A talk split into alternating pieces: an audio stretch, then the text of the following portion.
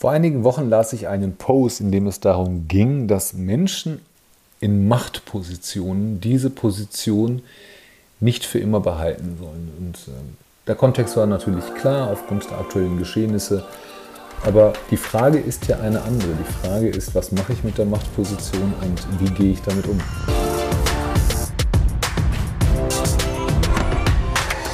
Willkommen zur neuesten Folge des Game Changer Podcasts und heute mal eine Folge ohne Gast. Und ich möchte einfach mal ein Plädoyer dazu halten, was man eigentlich machen sollte und machen muss, damit man nicht diese Betriebsblindheit bekommt und äh, wie man sie vermeiden kann. Und ja, wenn wir von Machtpositionen ausgehen, dann ist das so, dass wir zum Beispiel bei den Politikern eine Legislaturperiode haben, die ist ähm, bei uns in Deutschland vier Jahre, alle vier Jahre wählen wir hier. Und jetzt ist die Frage, warum soll man das Ganze denn beschränken? Die Idee hinter einer Beschränkung ist, dass man sich nicht auf dem Stuhl festsetzt, setzen kann und auch nicht, wie es in einigen Staaten üblich ist ähm, oder in der jüngsten Vergangenheit zu beobachten war, dass man die Gesetze entsprechend ändert, damit man halt länger darauf sitzen kann. Ob das gut oder schlecht ist, pff, muss ich ganz ehrlich sagen, entzieht sich meinem Interesse und entzieht sich auch meiner Kenntnis. Ähm, fragen wir ähm, sozial- oder einkommensschwache Amerikaner zum Beispiel, hätten die sich wahrscheinlich gewünscht, dass äh, Barack Obama viel länger im Amt bleibt, damit er halt nicht nur Obamacare, sondern auch ganz viele andere Dinge durchsetzen und auf den Weg bringen kann. Fragen wir die Konservativen, sagen die wahrscheinlich, Obama hätte niemals Präsident sein dürfen und so weiter. Ähm, ob's, ob's, egal welches Land das ist. Ne? Aber es ist, wir reden heute nicht über Politik, wir reden über, über Vorstände, Geschäftsführer, Inhaber, Führungskräfte. Und die Idee dahinter ist natürlich, die Performance und auch was, wie gut tut es einem Unternehmen, dass ein Mensch in einem bestimmten Zeitraum oder in eine bestimmte Zeit hinaus eine Position bekleidet. bekleidet. Und äh, ich gebe zu, als Geschäftsführer und auch als Gründer, der mehr als einmal oder zwei, dreimal gegründet hat, sieht man einige Sachen nicht mehr. Auf der anderen Seite bin ich jedes Mal routinierter geworden. Also ich bin in der Lage, heute in ganz kurzer Zeit zu gründen und ein sehr tragfähiges Businessmodell auf die Beine zu stellen. Und das ist genau der Tenor, den ich kleineren und mittleren Unternehmen eigentlich mitgeben möchte. Es muss nicht immer der große Wurf sein. Es muss nicht immer die perfekte Idee sein. Wichtig ist es ja, nur dafür zu sorgen, dass man diese Betriebsblindheit, diese Komfortzone, dieses Angenehme ähm, nicht zu sehr zur Gewohnheit werden lässt. Nehmen wir, nehmen wir die klassischen Maschinenbauer, nehmen wir die Zulieferindustrie oder die Logistik. Natürlich gibt es da Gott sei Dank Unternehmen, die sind seit 10, 20, 40 Jahren am Markt. Und wenn man von außen reinguckt, denkt man sich, mein Gott, was machen die denn da? Wie, wie kann man denn so arbeiten? Ähm, aber die Menschen drin beschweren sich eigentlich gar nicht. Also natürlich verliert man irgendwann mal diesen Blick für die neuesten Techniktrends, für die neuesten Prozesse und so weiter. Ähm, soll man sich jetzt Boston Consulting ins Haus holen, die dann irgendwelche Slides machen? Schöne Grüße hier an der Stelle an Boston. Ähm, ihr macht gute Arbeit, aber ihr seid halt nicht für jeden die richtigen. Oder hätte auch McKinsey sein können oder jemand anderer. Ähm, aber man kann das ja selber machen. Man kann ja selber eine interne Gruppe auf die Beine stellen mit immer wieder unterschiedlichen Mitarbeiterinnen und Mitarbeitern und, und sagen, hey, ich als Geschäftsführer oder ich als Führungskraft habe hier die Idee ähm, oder umgekehrt. Also eine Partei hat eine Idee und die andere Partei muss dagegen challengen oder debattieren. Ähm, ich finde das immer ganz gut. Das wird mittlerweile auch an, an Gymnasien für Fünftklässler beigebracht, habe ich mir jetzt von meiner Tochter sagen lassen. Es gibt Debattierclubs und das ist tatsächlich Bestandteil des, der Geisteswissenschaft, dass Kinder innerhalb von Minuten bestimmte Positionen einnehmen sollen und auch ihre Argumente darlegen sollen. Das war für meine Tochter auch am Anfang sehr ungewöhnlich und ähm, tatsächlich war die erste Debattierrunde irgendetwas, wo sie eine Position einnehmen sollte, die ent komplett entgegen ihrer eigenen Auffassung ist. Und ich glaube, beim zweiten Mal ging es schon darum, dass sie Argumente ähm, dafür finden sollte, dass Rauchen gesund ist oder dass Rauchen nicht so schädlich ist. Und so lernt man natürlich Ideen zu challengen. Also an der Stelle ähm, für jedes kleine oder mittlere Unternehmen, was vielleicht die Ressourcen nicht hat oder auch gar nicht ausgeben möchte ähm, für, für Beratung oder für externe Dienstleister, setzt euch ein Team zusammen mit wechselnden Leuten. Das kann heute ähm, aus drei, fünf oder was weiß ich wie vielen Leuten bestehen und aus verschiedensten Abteilungen kommen. Und beim nächsten Mal ist es halt eine ganz andere Zusammenstellung. Und lasst euch Ideen challengen.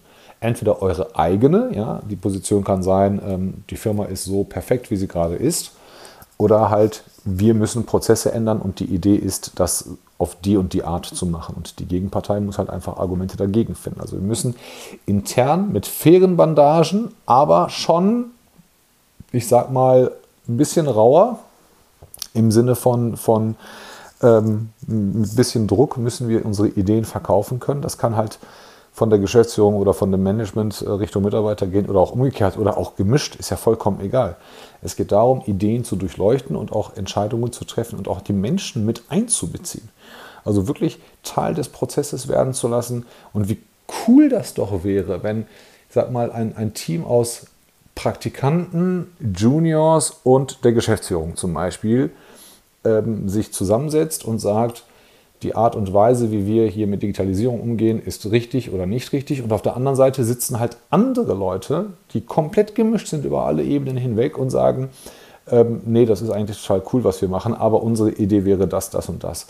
Dass man wirklich aus allen Ebenen Menschen dazu bringt, eine, eine sinnvolle eine sinnvolle Challenge im Sinne des Unternehmens, im Sinne des gemeinsamen Wachstums und auch das gemeinsame, der gemeinsamen Zukunft auf die Beine zu stellen und auch ein Teil davon zu sein, gleichwertiger Teil, ohne Angst zu haben vor beruflichen Konsequenzen. Natürlich muss es halt einen Rahmen geben, den kann man halt gemeinsam festlegen. Also wie viele gibt es am Ende des Tages eine Abstimmung? Was passiert mit diesen Ideen? Wann ist eine Idee ähm, verworfen? Wann ist eine Idee angenommen?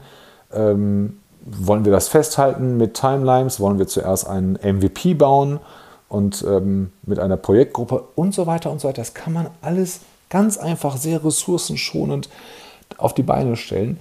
Aber das Wichtigste ist, die, die Zugehörigkeit, dieses starke Band kommt aus, aus, ich sag mal, zusammengewürfelten Menschen, abteilungsübergreifend, ein starkes Band zu schaffen, indem man sagt, ich, bin, ich vertraue euch allen so sehr, egal ob ich euch 2000 Euro bezahle oder 200.000 Euro im, Jahr, äh, im, im, im Monat oder im Jahr bezahle, vollkommen egal. Ich, ich verlasse mich auf das, was in euren Köpfen ist.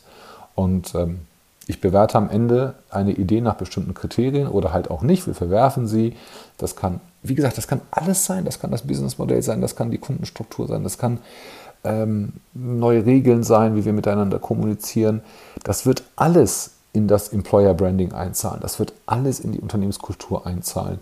Und stell, stellen Sie sich mal vor, da gehen die Leute nach Hause als junger Praktikant und ich sag mal, die Vertriebsleiterin und erzählen beide in ihrer jeweils privaten Community, dass sie im Unternehmen eine, eine interne Challenge-Runde haben oder einen, nennen Sie es, wie Sie es wollen, Debattierclub haben ich glaube, die Gesichter, die werden ähm, ganz, mit ganz, ganz großen Augen werden die angeguckt und sagen, ey, wie, jetzt erzähl mal, was, was, was macht ihr da?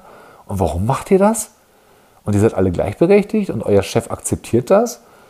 Ah, okay. Und ihr dürft, ihr dürft dann auch dem Chef oder der Chefin sagen, nee, die Idee ist doof, weil aus dem und dem Grund, aber wenn man so und so macht, dann wird es sinnvoll.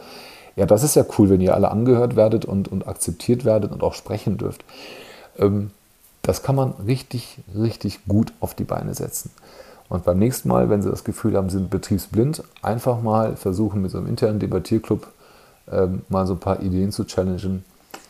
Und dann bin ich, bin ich mal gespannt, was da für Ideen und Prozesse rauskommen. Und das Tolle ist, so ein Unternehmen ähm, wächst eigentlich immer, bewegt sich immer vorwärts und ähm, wird eigentlich, eigentlich nie gefährdet sein und sollte sich über neue Mitarbeiterinnen und Mitarbeiter keine Gedanken machen.